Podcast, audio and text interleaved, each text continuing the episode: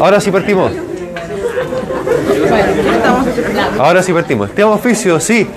Bien, vamos a continuar con el tema de fisiología regulatoria.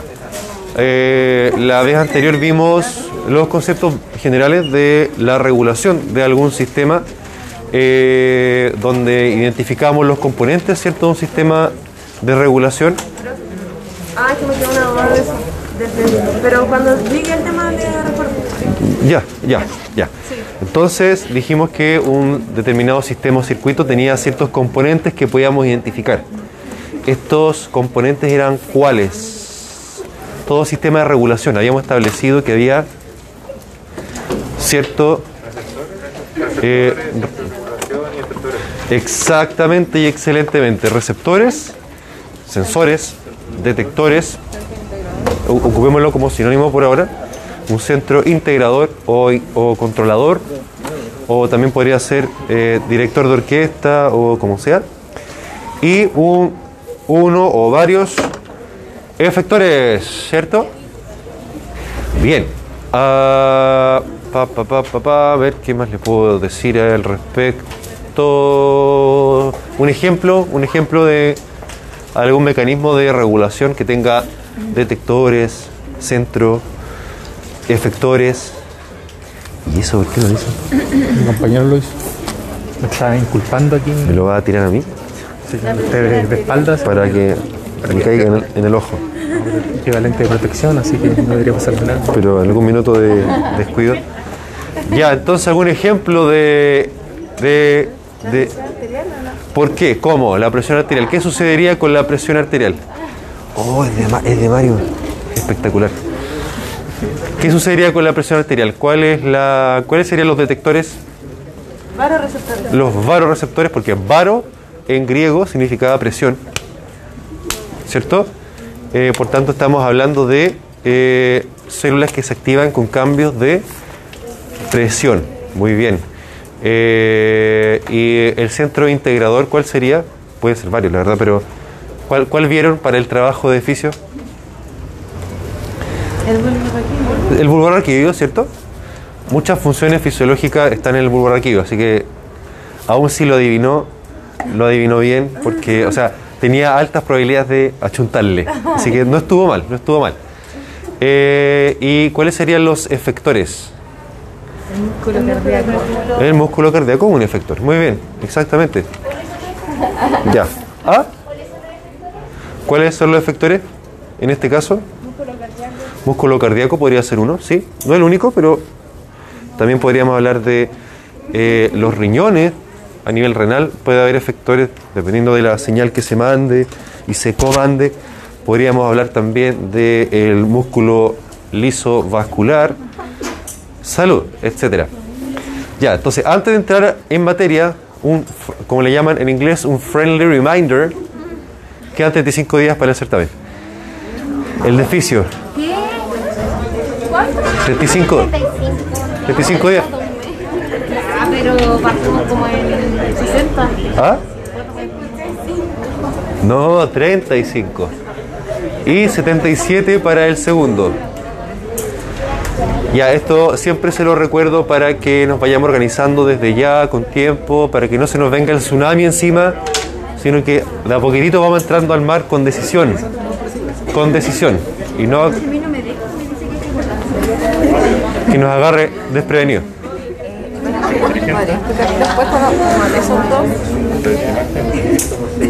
Ya, Excelente, qué oportuno. Qué oportuno. Estos monos que están acá y que vienen ahora, que son varios, lo, están en, en el apunte de eh, homeostasis. Están en el apunte de homeostasis. Eh, los quise poner para justamente repasarlo y asegurarme que se los vayan aprendiendo y lo vayan entendiendo. Y lo vayan entendiendo. Eh, este era el primero. Esto, esquema, todo esto lo saqué de un libro de resúmenes de, fisiología para, eh, para odontología. Entonces, es como lo justo y necesario. No es irse en la volada porque no sería estresarse más. Ahí ven ustedes perfectamente que hay un parámetro cualquiera, ¿cierto? Deme un segundo que esto es sensible. Ahí. Un parámetro cualquiera. Menciónenme algún parámetro fisiológico. La temperatura corporal, el pH, la presión arterial, cualquiera. ¿Ah? ¿Qué dijo? Ya, también, ¿cierto? La presión arterial, todo. Mientras se mantenga en rangos normales no pasa nada. Sin embargo, si se desvía de la normalidad, sube mucho la presión arterial, baja mucho la temperatura corporal, baja la glicemia, baja la, la filtración glomerular, etcétera, etcétera. Eh, eso es detectado por un sensor, detector o receptor y- que envía una señal, información, a un centro de control o centro integrador, sería lo mismo, que a su vez manda una orden a un efector, quien se encarga de llevar a cabo la corrección, ya sea subir la frecuencia cardíaca, eh, contraer los vasos sanguíneos, sintetizar más bicarbonato, eliminar más dióxido de carbono, eh, aumentar la frecuencia respiratoria, etcétera, etcétera, etcétera. Y el circuito se mantiene cerrado. ¿Cómo se llama este circuito cerrado? Mecanismo de retroalimentación negativa, ¿cierto? ¿Por qué? Porque frente a alguna alteración el cuerpo libera mecanismos para volver a la normalidad. Exactamente. Frente a alguna desviación, como dijo, Ca- recién le dije, Ja- Camila, no, Javiera, Javiera, Javiera. Como dijo Javiera, oye a todo esto, miren que están bonitos los cardenales del vecino. Muy bonitas las flores, ¿cierto? Es bueno, es bueno para alegrar el ambiente. Es bueno para alegrar el ambiente. No, solo lo hago para tratar de, de captar la atención de todos ustedes también. Eh, porque si uno es muy plano, es fome al tiro, todo se aburre. Entonces, si hay una baja de algo, de la frecuencia cardíaca, de la presión arterial, de la glicemia, de la concentración de aminoácidos en la sangre, de la filtración glomerular, de la frecuencia respiratoria, del pH, etcétera, como dijo Javiera, Javiera, ahora sí, eh, el cuerpo eh, desencadena mecanismos para subirlo, ¿cierto? Activa. Y si ese pH vuelve a subir mucho, o la temperatura sube mucho, como ocurre en la fiebre, eh, o la, glice- la glicemia sube demasiado, o la cantidad de insulina en la sangre eh, sube demasiado, etcétera, etcétera, etcétera, el cuerpo activa mecanismos para bajar y tendemos al equilibrio. Por tanto, se mantiene estable, se tiende a mantener estable la condición de aquel parámetro en el tiempo, justamente para asegurar la supervivencia del sujeto, del individuo, del animal, del ser humano, etc. Eh, y el positivo era Aumenta el estímulo para que sea mayor. el estímulo aumenta y amplifica y se intensifica la respuesta, sea cual sea. Vamos a ver ejemplos más adelante. Ya, eso que sí es negativo, ¿cierto? Pero ¿de qué, de qué cosa? ¿De qué cosa? Ese esquema que está ahí. Ah, de la hipófisis, de la tiroxina. De la hipófisis, De la hormona. sí, es el control de... Adelante, no me pase nada, con confianza. Adelante. adelante, adelante.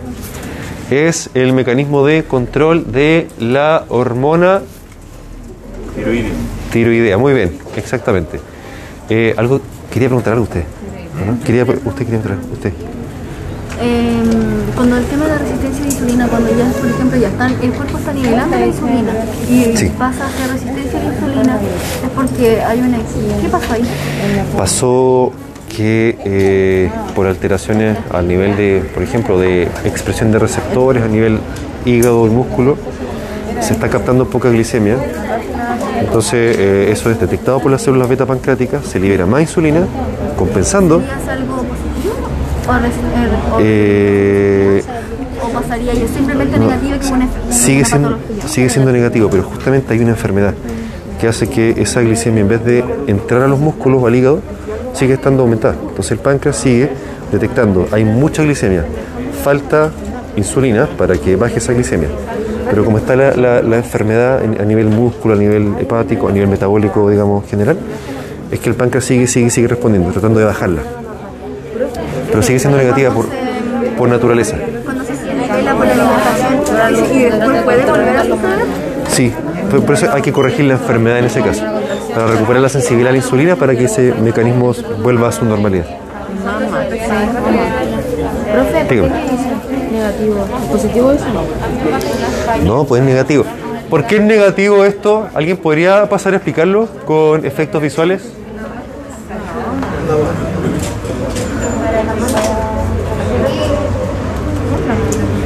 ¿Por qué es negativo? ¿Por qué es negativo este circuito? Ya, bien, un buen, buen concepto general es un circuito cerrado. Muy bien. Eh, si tenemos niveles normales de hormona tiroidea, de tiroxina, ¿cierto? Eh, digamos, si no hay desviaciones de la normalidad, que esa fue la, la idea que ocupamos, eh, no pasa nada, todo sigue funcionando normal. Pero si arriba en verde hay un incremento en la secreción de tiroxina, tiroxina o T4, que es lo mismo, eso es detectado por la, ¿cómo se llama? La glándula que detectaba eh, no, la hipófisis, muy bien. Porque la hipófisis es la que libera la TSH. ¿Cierto? La hormona tiroestimulante. Y acá, ¿cierto? Si está aumentada la tiroxina, se inhibe la liberación de TSH. Por tanto, disminuye la estimulación a la glándula tiroides. Por tanto, disminuye la secreción de tiroxina y tiende el sistema a volver a la normalidad. A la inversa, si tengo una, pongámosle, no sé, una enfermedad transitoria de la tiroides, disminuye la secreción de hormona tiroidea. Eso, otra vez, detectado por la glándula que se llama hipófisis, muy bien. ¿Quién, ¿Cuál es su señal? La, la señal que tiene la hipófisis para que la tiroides siga produciendo hormona. La hormona tiroestimulante, también conocida como TSH, muy bien, que estimula a la glándula tiroides para que produzca y libere más tiroxina. Y tendemos a la normalidad. Y de esta forma nos mantenemos vivos en un equilibrio constante entre las bajas y las subidas de hormona tiroidea. ¿Cierto? Excelente. ¿Sí o no? Ya, perfecto. Bueno, esa es la glándula tiroides. Esa es una célula folicular, o sea, no, no es una célula, es un folículo tiroideo con células foliculares en cuyo interior está el coloide. ¿Recuerdan de histología? ¿Sí? ¿Sí o no? Sí, exactamente. Una burbujita rodeada por células foliculares y de ese coloide saca, saca proteína la, la, hormo- la célula perdón, para fabricar la hormona que se llama T4. Ustedes se fijan en este esquema, también aparece la T3. ¿Por qué? Porque a nivel tisular, en los músculos, en el hígado, en los riñones, la T4 se transforma en T3. Y esta es la hormona que hace la actividad a nivel celular. Pero esta parte eh, se las comento, pero para efectos prácticos la, la obviamos, la dejamos de lado, por si acaso. Se lo menciono para aclarar esa duda y que si leen algo, digamos, no se confundan. El profe dijo que era la T4, pero acá me aparece la T3.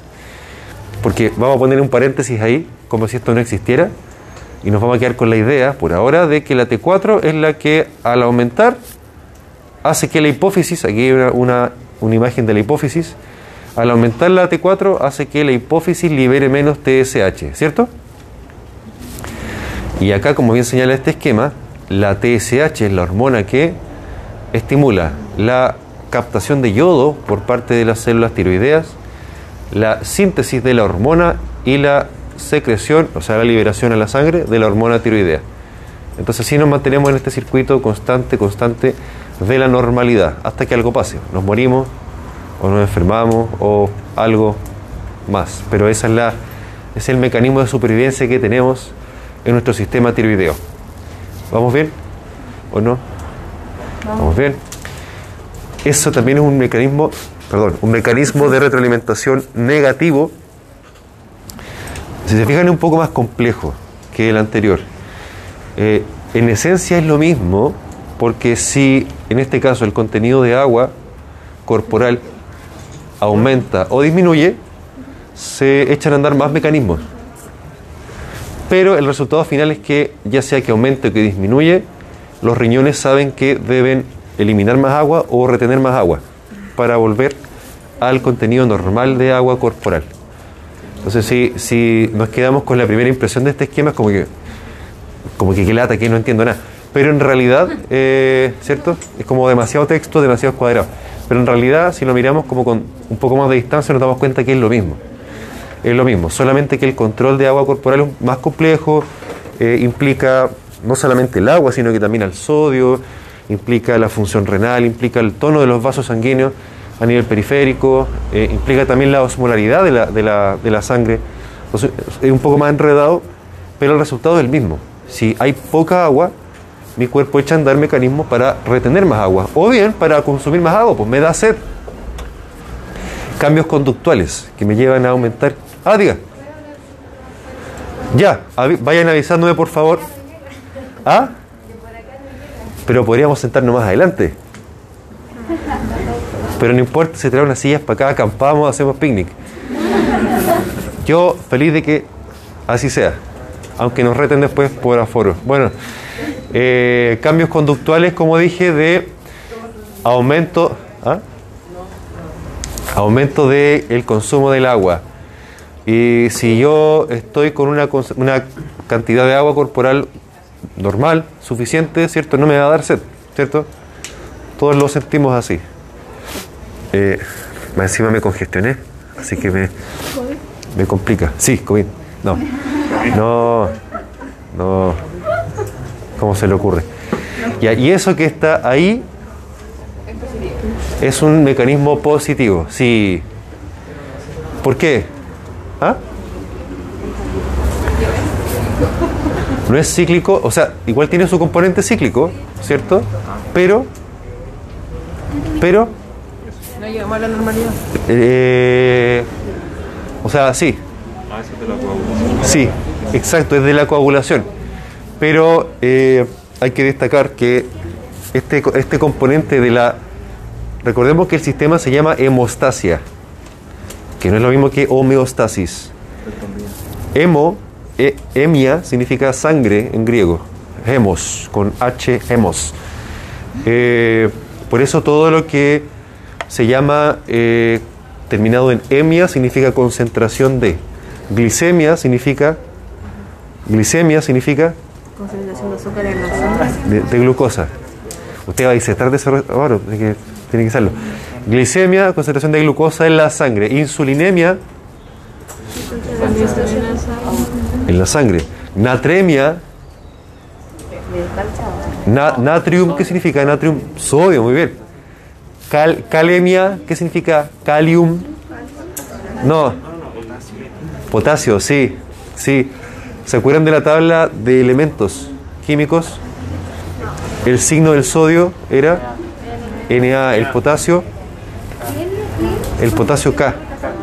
Calemia con K. Calemia, calcio, calcemia con C.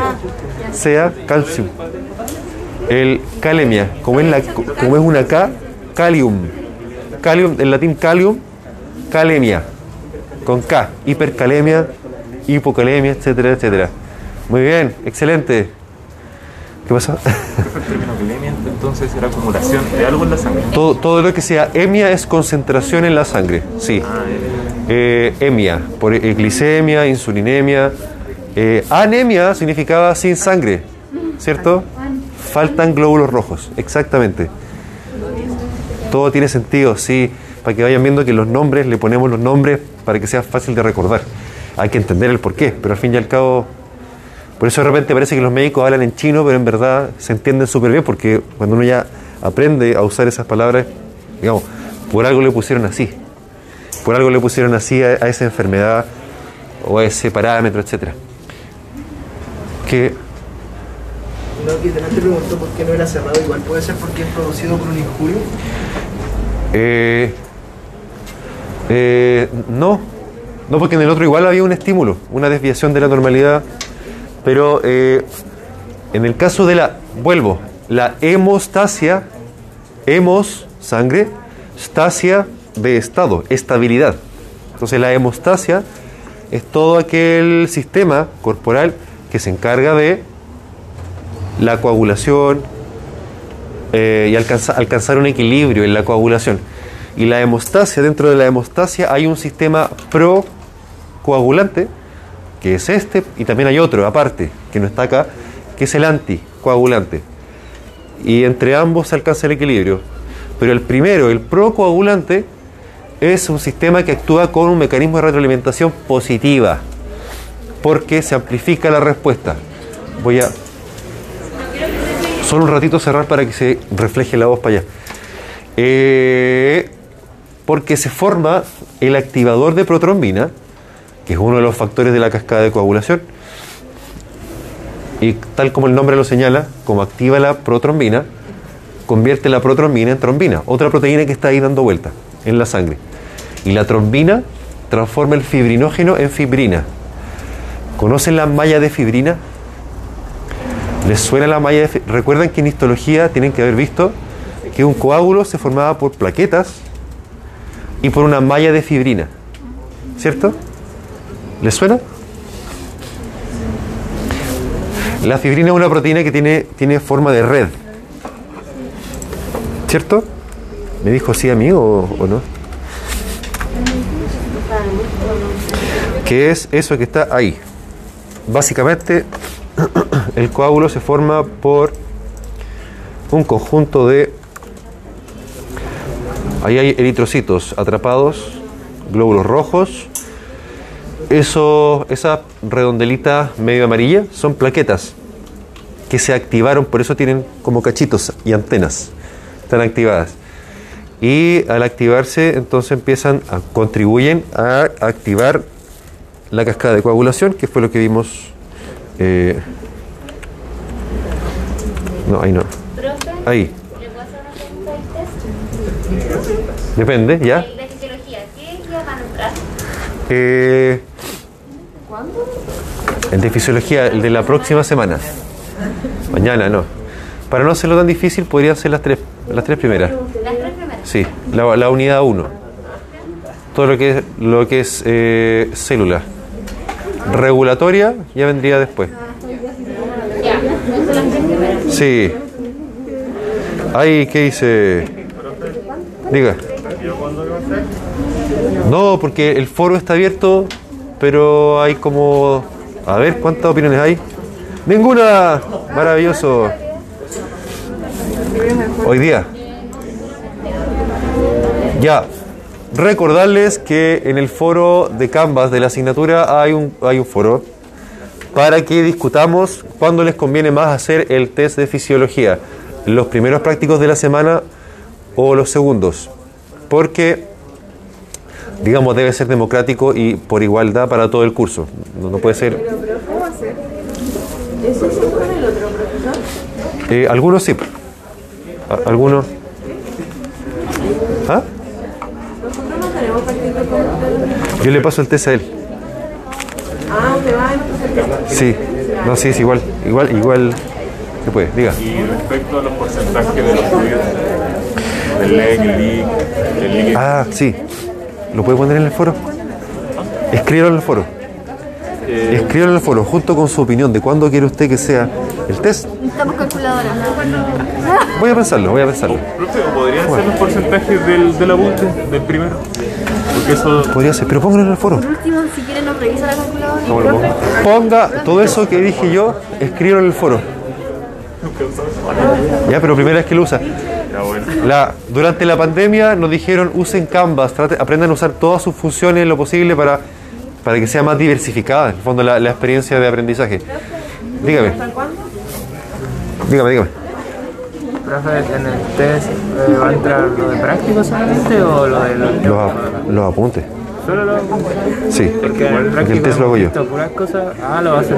Sí. Pero igual lo, lo del práctico, como que, por ejemplo, nosotros ahora estamos pasando eh, sistemas reguladores, con regulación de glicemia, presión, igualmente lo vamos Que en el fondo es lo mismo. acá, pero lo vamos a pasar acá como por O partes. sea, el mecanismo Pero es como después. mismo, pero hay algunos temas que como Son más específicos.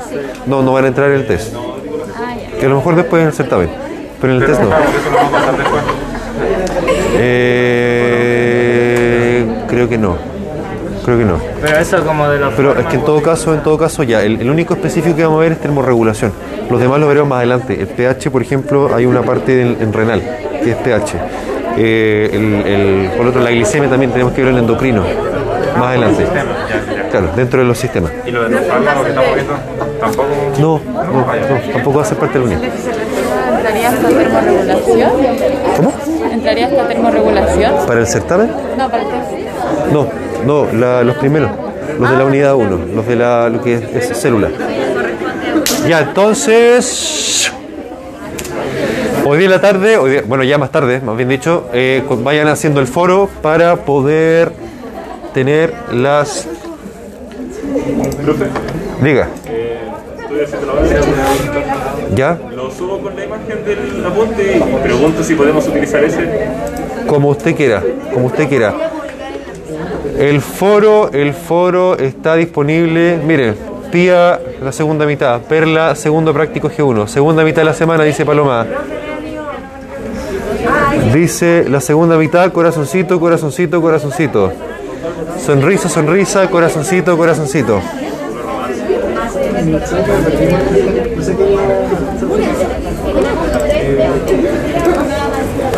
Saludos cordiales, te quiero mucho.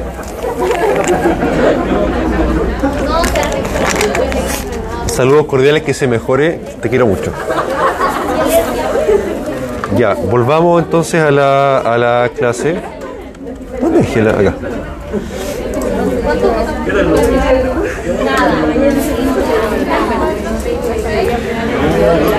Bueno, este. Este mecanismo también de retroalimentación positiva es un poco más, digamos, me parece mejor para entenderlo, porque es un poco más, más evidente, más, más cercano a la vida, más todos lo hemos visto, ¿cierto? ¿Ah? Sí, sí, sí. O sea, para, no, para este test no, porque no entraría regulatorio. Para el certamen sí, digamos. Y además están en los apuntes. Eh, déjenme buscar una foto donde... Sí. Parto y oxitocina. ¿Alguien ha visto un parto en vivo y en directo? ¿Un parto humano? No es asqueroso.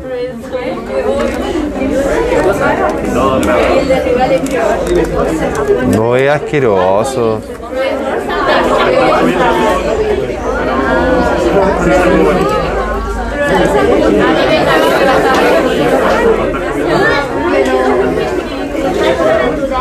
Para verlo en una sala.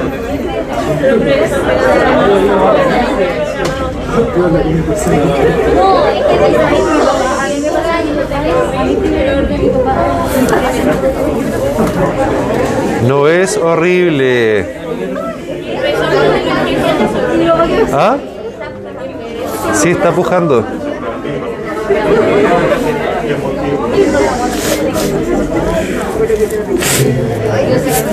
Miren quién viene ahí.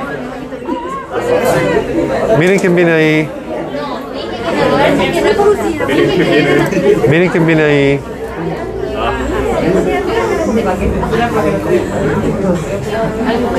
Miren quién viene ahí.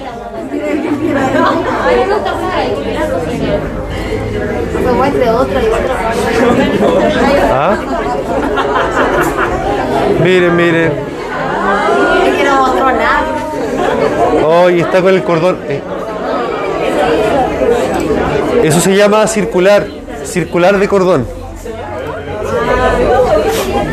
Circular. Circular de cordón.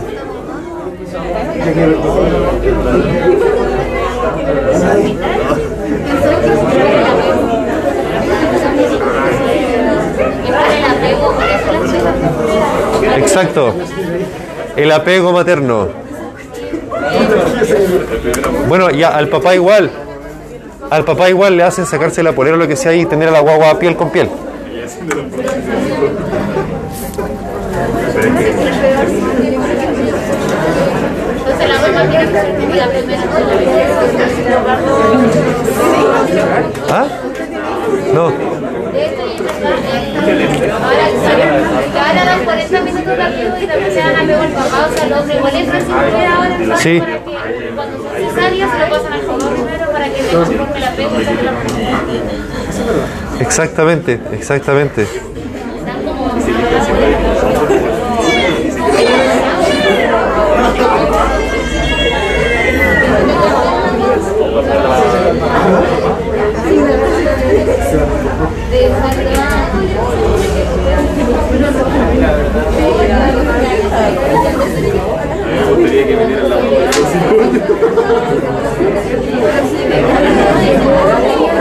Me encanta, me encanta el apego. Solo es eso, no, no Eso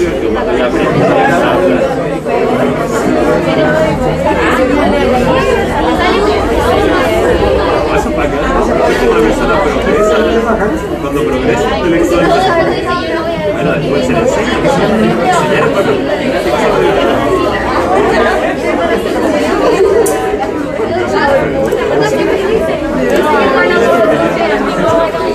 bacán.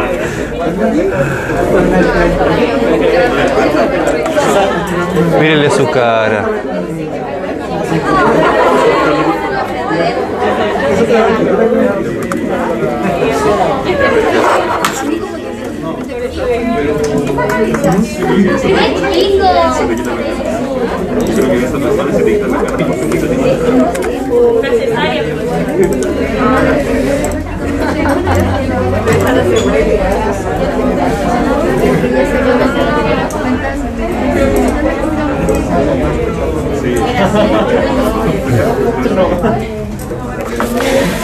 Veamos qué sucede durante el parto. Esto es un mecanismo de retroalimentación igual positiva. ¿Por qué? Por lo siguiente. Vayamos viendo. Ahí está la cabeza de la guagua, ¿cierto?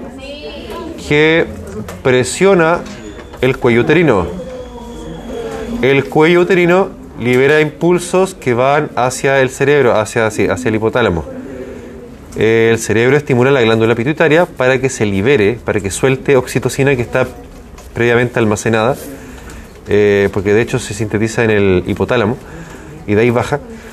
La oxitocina viaja en el torrente sanguíneo hacia el útero. La oxitocina estimula las contracciones, empujando a la guagua contra el cuello uterino, el cual es presionado aún más, estimulado más por la cabeza del útero, ¿cierto? Y así, así y así, hasta que algo sucede. Sale la guagua del útero y ahí deja de estimularse el cuello uterino. Y ahí recién se corta. ¿Qué tan verdad es que un parto natural genera más para el bebé que verdad? Sí, por diversas razones. Eh. Sí, eh, se ha documentado que cuando una guagua nace por parto natural, tiene el, el único momento en la, en la vida, en la historia de un ser humano, que va a tener niveles máximos de adrenalina, de oxitocina y de serotonina en la sangre. Claro, la- por parto natural. Por parto natural se liberan una cantidad de neurotransmisores que no se liberan en, la cesárea por el apretuje del útero. Luego también se ha visto que el apretuje del útero hace que las guaguas se hinchen menos que las guaguas por cesárea. Por ende se complican menos de la parte respiratoria también. Eh, además, la madre pierde menos sangre en un parto natural. En una cesárea pierde más sangre. Eh, entonces sí es mejor para, para todos, para la mamá también, el parto natural. Es un parto menos precoz natural. Sí, exactamente. Hay que estar más atentos nomás, no se puede programar tan fácilmente. Eh, la programación del parto es cómodo para, a veces para los papás, para la mamá, eh, el programarlo por, por cesárea. eh, también es cómodo para el ginecólogo, pero fisiológicamente no es lo mejor. A veces hay que hacerlo, por supuesto, hay que hacerlo igual nomás. Eh, porque son gemelos, porque la mamá está con hipertensión del parto, un montón de complicaciones. Pero en la medida que se pueda hacer parto natural, prefiera lo natural. Prefiere el parto natural. Ahora bien, tenemos que pasar al tema de la termorregulación. ¿Alguien quisiera decir algo respecto del parto? No, no es ninguno, solo es la decoración que le puse al. Es la decoración que le puse al, al PPT. ¿Alguien quisiera decir algo respecto al parto? Mascarilla. ¿Nada? No le tengan miedo. No le tengan miedo. Pre- prepárense bien cuando suceda. ¿Ah?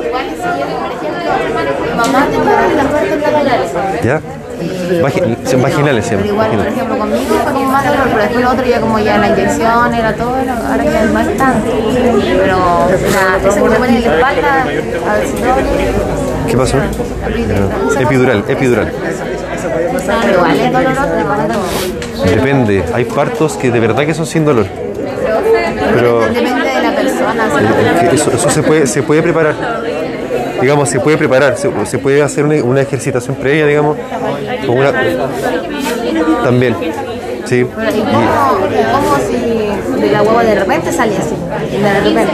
Porque- ¿Qué pasa con el plan que hicieron? O sea, con el, la fecha Con el- que. Ah, se va a la espalda el plan nomás y hay que responder. Sí, se va a la espalda nomás. Eh, no, pero hay partos que pueden ser perfectamente sin dolor y sin anestesia. Es difícil lograrlo, pero, pero la, mujer lo logra, digamos, haciendo muchas cosas. La oxitocina. La misma oxitocina es la, una hormona que se libera también cuando uno está con alguien que le gusta. eh, se libera durante el orgasmo también a nivel sexual. Genera placer. Placer. Entonces, eh, también se puede lograr, si se trabaja adecuadamente, que el parto sea sin dolor, pero requiere una, una concentración. Eh, mujeres que están tan concentradas en, en- y están como, están como en trance y de verdad que no sienten dolor. Y, dice, y después dicen, no, yo no, no me duele nada. es increíble, pero se- se- hay que trabajarlo. Hay que trabajarlo. ¿Harán a las mamás cuando están pariendo tener mascarilla puesta? ¿Ah? La mascarilla. ¿Qué pasó? Cuando están haciendo la guagua. ¿Las dejarán sacarse? Sí, sí, sí. Sí, pues sí. Es que no, sí. Sí. Bien, vamos a ver en específico el sistema de regulación de la temperatura corporal. Al igual que el control de los fluidos, al igual que el control de la glicemia, al igual que el control de la presión arterial, eh, la frecuencia cardíaca, el tono de los vasos sanguíneos, la temperatura corporal es producto de un constante dinamismo, es decir, un tira y afloja, un forcejeo entre mecanismos que producen calor y lo aíslan, y mecanismos de pérdida de calor. Es como cuando uno, si gano más plata de la que gasto, termino bien el mes. Si gasto más plata de la que gano, caigo en rojo o me endeudo, ¿cierto? Es lo mismo, un equilibrio de lo que se gana y lo que se pierde. Eh, si perdiésemos más calor de lo que somos capaces de producir, ¿qué pasaría? Hipotermia y eventualmente la muerte. Eventualmente la muerte, porque nuestras reacciones químicas en todo el cuerpo necesitan calor, ¿cierto? Para ocurrir. Toda la reacción química necesita energía en forma de calor para que se eche a andar la cosa. En la práctica, ningún segmento corporal tiene exactamente la misma temperatura que el otro. Eso es como obvio, pero hay que señalarlo. Por lo demás, no, la cabeza no es la chimenea del cuerpo, ni elimina el 80% del calor corporal que yo sé que lo habrán escuchado, ¿o no? Nunca lo han escuchado, algunos sí, otros no. Que hay que andar con gorro porque el 90% del calor se escapa por la cabeza. Pero sí es verdad que las extremidades lo son, ¿o ¿no? Es mentira. ¿Ah? Las extremidades también es. O sea, uno pierde calor por todas partes. Uno pierde calor por todas partes. Eh, uno, uno lo siente más en la cabeza porque hay más receptores de temperatura, igual, igual que las manos y los pies. Pero finalmente el calor se. El calor se, se reparte por todas partes. Eh, lo que nos interesa para el estudio de la temperatura corporal, eh, por tanto para la materia, es la temperatura central. La temperatura que uno obtiene, por ejemplo, si tomase la temperatura en el esófago, en los tejidos profundos, en el centro del cuerpo. Eh, que evidentemente no va a ser la misma que la temperatura si me pongo un termómetro en la mano, ¿por cierto? Va a haber menos calor acá que en el tejido profundo, en el mediastino. ¿Se acuerdan del mediastino? ¿Cuál es el mediastino? El mediastino, el espacio que está entre los pulmones a nivel torácico. Sí, muy bien. ¿En los niños el calor se concentra más en el estómago o no? Eh, no. ¿Por qué dice eso? No, porque una vez me dijeron. Ya, no. También. por eso le tomaban la temperatura rectalmente a los bebés. No, porque, digamos, ponerle termómetro en el brazo es imposible. Eso me habían dicho. Debajo de la lengua también, porque es lo peligroso. Entonces, por eso es que la guaguita por ahí atrásito. Porque es más fácil y da una temperatura más precisa. Eh, ese mono se movía originalmente, pero el PPT no lo traje, bajé solo el PDF. Bueno, la cosa es que esa, diapositiva decía que el rango de temperatura que vamos a aceptar como normal es de más o menos 0,6 grados.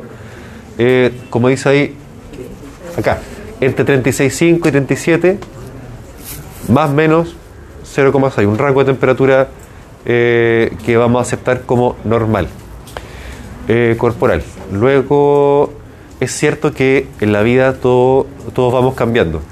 Durante el día incluso cambiamos. Durante el mes cambiamos. Sobre todo la mujer por el ciclo menstrual. Hay días que tiene más calor, produce más calor que otros. Es normal. Hay un pic de temperatura, etcétera. Cuando despertamos temprano en la mañana tenemos una temperatura más baja porque nuestra- nuestro metabolismo funciona menos. En la medida que va avanzando el día, nuestra temperatura va aumentando porque igual ganamos calor del, del ambiente y lo retenemos más y estamos haciendo más actividad. Yo mismo, ustedes no sé si me han visto cuando llego a veces corriendo, todo transpirado, estoy haciendo, estoy haciendo termorregulación. Estoy haciendo termorregulación. ¿Cierto? Si uno hace, no sé, una sesión de CrossFit, pongámosle, puede llegar a 40 grados, pero no es una temperatura que se mantenga, salvo que por alguna condición anormal haga un golpe de calor, se llama, cuando retengo calor y no soy capaz de eliminarlo. Por supuesto que eso ya entra en la, categoría de enfermedades, pero es normal que tengamos fluctuaciones en la temperatura. Ahí- bueno, ahí también está la equivalencia entre los grados Celsius y los Fahrenheit. ¿Sí? Sí, en Estados Unidos eh, Fahrenheit, siempre ocupa los Fahrenheit. Acá estamos acostumbrados a ocupar la escala Celsius. En fin, como dije antes, la temperatura se controla, se controla, está repetido, mediante el equilibrio entre producción y pérdida de calor. Como dije, se entiende perfectamente. Si gasto más plata de la que gano, me endeudo. Eh, o me, o me, o me, me voy del país, también podría ser. También lo hacen. Eh, y si gano más plata de la que gasto, bien, termino el mes en números azules, no en números rojos. Eso nos conviene a todos. Eh, lo mismo, en la medida que la- los mecanismos de producción de calor sean mayores, voy a... El, el calor neto, ¿cierto? Va a ser a que acumulo calor y tengo, mantengo mi temperatura conservada. Si no, no. Es obvio. La pregunta es, ¿de dónde viene el calor que producimos? Uh. ¿De dónde viene? ¿De? Es que se puede liberar como calor dentro de las células Sí, sí, muy bien. Porque de hecho nuestras reacciones químicas son súper malas desde el punto de vista termodinámico. Perdemos mucha energía en cada reacción, ¿cierto? Energía... ¿Ah? Claro, digamos, eh, perdemos mucha energía, pero hemos evolucionado así, ¿cierto? Eh, a funcionar a esta temperatura, quizás nos, nos hemos ido adaptando. Y así somos, entonces no lo veamos como algo malo ni bueno. Quizás químicamente es una mala reacción porque pierde energía en forma de calor, pero así somos. No somos perfectos. Eh, del metabolismo de las células, ¿cierto? De ahí viene la, la gran fuente de calor. Gracias al metabolismo producimos calor. Ahora, eh, digamos, gracias a las reacciones metabólicas también, tenemos energía para poder hacer la primera acción que nos da calor, que se hace evidente cuando tenemos frío, que es el, Las, justamente, el roce mecánico de las fibras musculares y los otros tejidos, el tejido conectivo, el hueso, el- eso es lo primero que nos da calor de forma inmediata. Eh, por supuesto que el músculo se mueve gracias a que obtenemos energía de- del metabolismo. Pero siempre, eh, lo aclaro porque siempre es una pregunta que se hace y siempre se confunden con la noción de que el calor en su inmensa mayoría viene del metabolismo. Sí, pero al momento de responder, como primera fuente, de- como primera reacción, es la contracción muscular con los temblores, la que hace que haga la temperatura. Para que lo, no se confundan, por favor. Que aclaro que eh, sí, gracias al metabolismo tenemos energía para que los músculos se contraigan, puesto, y lo digo porque si yo pregunto en el certamen cuál es la primera reacción para aumentar la temperatura corporal, siempre tiene que ser no, pues, el- las contracciones musculares, porque es lo más, es lo más rápido, es lo más rápido. ¿Y qué pasa si cuando uno tirita por fiebre? Eh, es, es otra la situación que está ocurriendo ahí, lo tenemos que ver en la próxima clase. Ah, ya. Sí. También es un mecanismo de retención, o sea, es un mecanismo fallido que tenemos, que hemos heredado de nuestros ancestros. Pero cuando uno tiene fiebre, ¿por qué se frío? Perdón, cuando tiene fiebre, ¿qué? Cuando uno tiene fiebre, ¿por qué se frío? Como que... Porque sí, muy bien, cambia la regulación cuando uno tiene fiebre y el cuerpo detecta que tiene más frío de lo que en verdad tiene. Entonces, de esa forma empieza a producir más calor. ¿Y eso no tiene que ver eso de la fiebre, por ejemplo, que estábamos viendo en un práctico, que cuando la fiebre cambia como el regulador, como en el Sí, hipotálamo, sí. entonces como que ahí tu cuerpo te está pidiendo más temperatura. Exacto. Entonces por eso puede ser que uno sienta frío o nada que ver. Sí, por supuesto, por supuesto. Porque además con- conductualmente eh, uno siente frío para que se abrigue y retenga más calor. Claro, pero cuando uno, uno en la fiebre no se abriga más. ¿Ah? Cuando, cuando uno tiene fiebre uno no se abriga, pues. le dicen ponte pañitos mojados. No, pero cuando está subiendo la temperatura, uno siente frío justamente para ponerse a resguardo, ponerse al sol o para retener calor. Porque mi cuerpo quiere que aumente la temperatura Claro, para hacer la uno fiebre. tiene fiebre no hace eso al final. Cuando se está pasando la fiebre y se suelta el, el, digamos, el hipotálamo, ahí es cuando uno siente calor y ahí empieza. Pero cuando estoy generando la fiebre, El frío nomás que no me tape porque me va a subir más. bueno, sí, po, para evitar el, el- el- exceso, pero Después llego a 40, estoy delirando. la respuesta es esa, uno busca, busca calor. Al comienzo.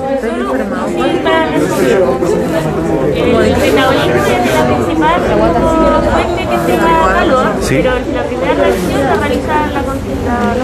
la. Exacto. Que es lo primero que se puede activar. Eh, eso, ¿cierto?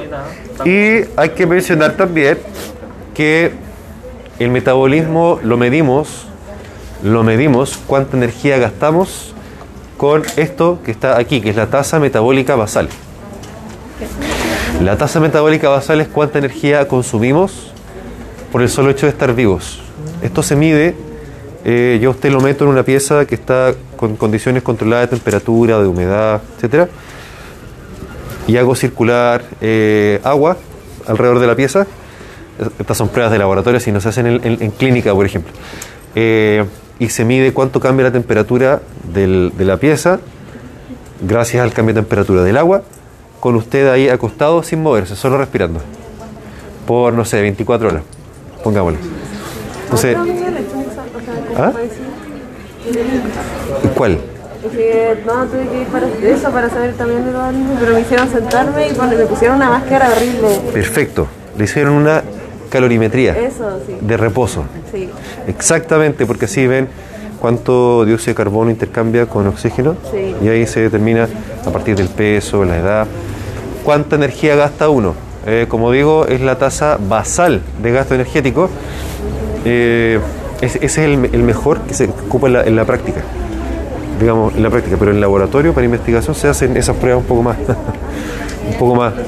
Es bastante fome porque me tenía que quedar quieta. Sí. No podía ni hablar. Pescoy. Horrible. ¿Qué? El pescoy. Pescoy. ¿Por qué? Ya, la cosa es que la tasa metabólica basal depende de la masa muscular que tenga uno, depende de la edad que tenga uno, depende de si estoy embarazada o no. depende de si tengo alguna enfermedad o no, si hago ejercicio o no, se suma otro número, digamos, y ahí voy obteniendo el- la cantidad total de energía que yo voy gastando. Eh, pero siempre, siempre, siempre la tasa metabólica es la mayor. O sea, cuánta energía gasto yo por estar vivo. Nada más. Esa es la, la que siempre va gastando, gastando benzina, como tener el auto prendido todo el rato, todo el día, andando y consumiendo benzina. Y nosotros somos el auto. Gracias a la benzina que tenemos, nos mantenemos andando. Dígame. ¿Y qué pasa? que- Porque cuando uno se le baja la presión normalmente siente mucho frío y cuando se le sube la presión se le calientan como las manos. los Ya, pies. eso es otra cosa. Pero es otra cosa totalmente. Sí, no, olvídelo. Ah. Por ahora, déjelo guardado en alguna parte en su mente, pero No se me abre. Tranquila. El metabolismo genera y pierde calor. O solo genera calor. no, el metabolismo, para lo que nos interesa ahora, genera calor. Genera calor. Pues las reacciones del metabolismo, eh, digamos, pierden calor a nivel de las células, a nivel molecular. Y gracias a eso tenemos la temperatura que tenemos, a esas reacciones metabólicas. Eh, entonces, existen estados fisiológicos, no todo aumento de la temperatura es fiebre. Es verdad que la fiebre es un aumento de temperatura, pero eso no significa que cuando me sube la temperatura corporal tengo fiebre. Por ejemplo, si hago ejercicio y llego a clase corriendo, como lo hago yo siempre, obviamente voy a estar produciendo más energía calórica, voy a estar eh, acelerando mi metabolismo y, mi temperatura corporal va a estar aumentada. Por eso siempre me ven con polera o con camisa nomás, no- nunca tan abrigado, porque yo me muevo harto, entonces produzco harto calor. La digestión también, el proceso de absorción, de metabolización y la digestión propia de los alimentos gasta energía. Siempre uno queda con más energía de la que gastó y eso me hace subir de peso o ganar músculo o lo que sea. Eh, y a la inversa, si yo como algún alimento que gasta mucha energía en ser metabolizado, el efecto neto es que pierdo energía y bajo de peso. ¿Sabían eso o no? ¿Que ¿Algún alimento que conozcan que haga que uno gaste más energía de la que... La, la fibra, la... ¿ah? La manzana, no me acuerdo. No, pero eh, un ejemplo típico es el apio. El apio, no sé si alguien ha ido al nutricionista y, para bajar de peso le dice coma todo el apio que quiera. Coma todas las hojas verdes que quiera. La lechuga también, ¿cierto? Pepino también. Son alimentos que... La sandía, no sé. Sí, es muy... Sí. La, justamente el apio, la lechuga, el, el, ¿cuál otro dijimos? El pepino aporta muy poca energía calórica y en el proceso gasto más energía, por tanto eso sirve para bajar de peso, digamos, para, para- para perder energía. Eh, sí, sí. Pero principalmente eso es porque es difícil de digerir. Y porque además tienen una densidad energética muy baja. O sea, tienen muchas... Tampoco y además que es difícil de digerir. Las dos cosas, exactamente. Entonces el resultado neto que me quedo con un déficit de energía. ¿El apio por qué es muy difícil de digerir? ¿El apio? No, en específico no sé, pero piensa que tiene mucha fibra vegetal, que no es absorbida y que demora más en ser, o sea, enlentece mucho más el proceso de digestión, por tanto, gasto más energía. ¿Ah? No, ese también es otro problema. Los carbohidratos integrales. Eh, no, en ese caso, que sea integral, claro, tiene harta fibra y re- en general retrasa más la absorción porque se demora más, pero igual aporta. Más saciedad y más sano. ¿Qué, es es, qué es sano y qué no es sano? Ahí nos cambia un poco el panorama. Pero Y todo el exceso se todo el exceso mal. To- La, la utilidad de lo, lo integral, el, la- el tratamiento de la, el tratamiento nutricional es que enlentece la digestión y la absorción. Entonces eso sirve como estrategia para que produzca un poco más de saciedad y el metabolismo tampoco tenga un pic de absorción. Eso sirve. las proteínas. Las proteínas, otro, harina de otro costal. Harina de otro costal. Harina de otro costal, eso, eso dije. Que ya me estoy congestionando, no sé si por. será la alfombra, no sé. Ya, en fin, avancemos. Acción hormonal. A esta edad a esta edad tienen, ustedes todos todavía tienen un- una, el pic hormonal que jamás volverán a tener en sus vidas. De testosterona, de estrógeno, de todo. De hormona del crecimiento, todo. Si ustedes quieren entrenarse, es el mejor momento ahora porque es cuando más, más hormonas funcionantes van a tener. Eh, no es que más adelante sea imposible, si ustedes quieren dedicarse al fisicoculturismo o lo que sea, eh, pero ahora es, digamos, mucho más conveniente porque ya tienen una ayuda natural andando automáticamente. Y vuelve a aparecer la tiroides, eh, perdón, el tiroides o la glándula tiroides, así se llama. Vuelve a aparecer como ya no están pescando nada. ya no están pescando nada. Eh, señalar que ya el metabolismo, las contracciones musculares son, no, no es un pan, no es un pan. Las contracciones musculares y el metabolismo también son los grandes productores de calor. Pero nuestro gran órgano perdedor, entre comillas, perdedor de energía calórica es la piel. Esa es una microscopía electrónica, no un pan, de, de un corte cutáneo. Allá arriba se ven capas de células queratinizadas, ¿cierto? Que parecen papas fritas, ¿cierto? Porque la, queratina, la queratina es muy rígida y ahí abajo el tejido celular subcutáneo que ustedes ven que tiene sus capilares. Entonces cuando tenemos más calor, nuestros vasos cutáneos se dilatan para que la sangre se acerque más al ambiente y se pierda el calor porque se acerca más al, al aire. Y si tenemos frío, ah, y nos ponemos rojo, ¿cierto? Cuando tenemos calor, cuando estamos abochornados, ¿cierto? Y si tenemos frío, estos vasos sanguíneos se contraen para que el calor, el- la sangre que tenga el calor, ¿cierto? No se enfríe, se aleje un poco del ambiente y por eso nos ponemos blancos, pálidos. Por, eh, se contrae por acción del sistema simpático, que contrae los vasos sanguíneos para que el sentido que tiene es que se aleja de la sangre un poco más del, de la- del aire ambiental, de esa forma, o del agua, si estamos en el agua y hace frío, eh, y de esa forma proteja el calor que tengo y evite la pérdida. Eso por ahora. Así que. No.